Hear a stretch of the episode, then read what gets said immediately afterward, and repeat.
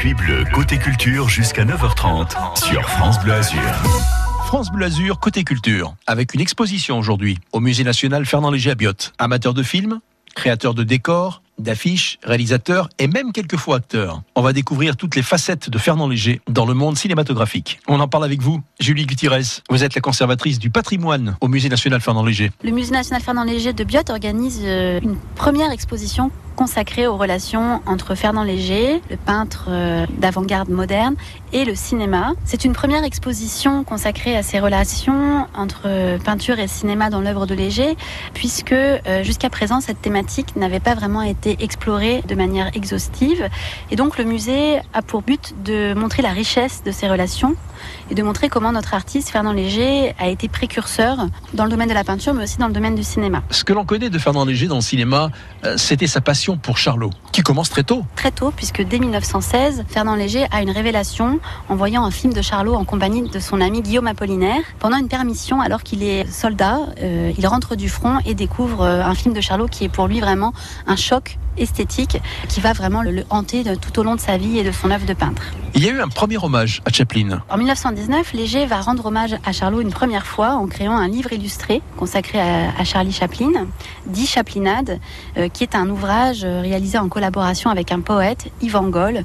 Et euh, cet ouvrage, avec ses illustrations de Fernand Léger, sera visible dans l'exposition. Dans les années 20, Léger réalise Le ballet mécanique, qui est un film expérimental inspiré par le monde des objets, que Léger utilisait déjà dans la peinture, mais qui montre aussi les relations très fortes qui existent entre la peinture et le cinéma dans l'œuvre de Fernand Léger. En général, le ballet mécanique est considéré comme euh, l'œuvre cinématographique unique de Fernand Léger puisque c'est la seule fois, la première et la seule fois où il réalise un film de manière assez collaborative puisque pour réaliser ce film, il travaille à la fois avec Dudley Murphy qui est un cinéaste américain, mais aussi avec Man Ray, avec Kiki de Montparnasse, hein, qui pose dans le film. Mais on sait moins, il a aussi réalisé un autre film dans les années 40, lorsqu'il est exilé aux États-Unis à New York pendant la Seconde Guerre mondiale. En effet, pendant la Seconde Guerre mondiale, Léger retrouve euh, un foyer euh, d'artistes d'avant-garde exilés comme lui, euh, notamment Max Ernst ou encore Marcel Duchamp qui, comme lui, vivent à New York. Et ils répondent à l'invitation de Hans Richter, qui est un peintre et cinéaste d'origine allemande, également exilé.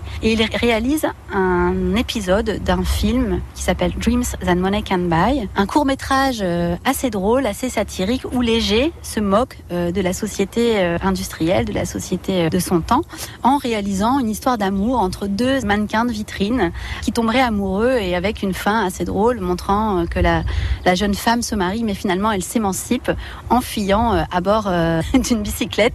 Voilà, donc une image assez drôle et assez féministe hein, de l'amour euh, au XXe siècle. Ce film est assez novateur déjà à l'époque puisque Léger utilise à la fois le technicolor et donc l'utilisation de la couleur au cinéma qui est assez nouvelle en 1944. Fernand Léger avait plusieurs passions, plusieurs casquettes. Léger est finalement un peintre, mais c'est aussi un cinéaste qui a apporté euh, des éléments intéressants sur le plan technique euh, au cinéma. Mais c'est aussi un spectateur assidu puisque Léger va au cinéma de manière très régulière. Il fréquente les salles obscures et il aime à la fois les films expérimentaux, qui sont des films artistiques, des films d'art, des films réalisés par des artistes, mais il aime aussi le cinéma populaire, le cinéma d'action. Il adore les westerns de John Ford et les films populaires français comme euh, Les Enfants du Paradis qu'il voit en rentrant des États-Unis en 19 1946. Il aime les films de, Charlie Chaplin, de Buster Keaton, les films burlesques. Il aime les, les films hollywoodiens avec euh, les histoires d'amour.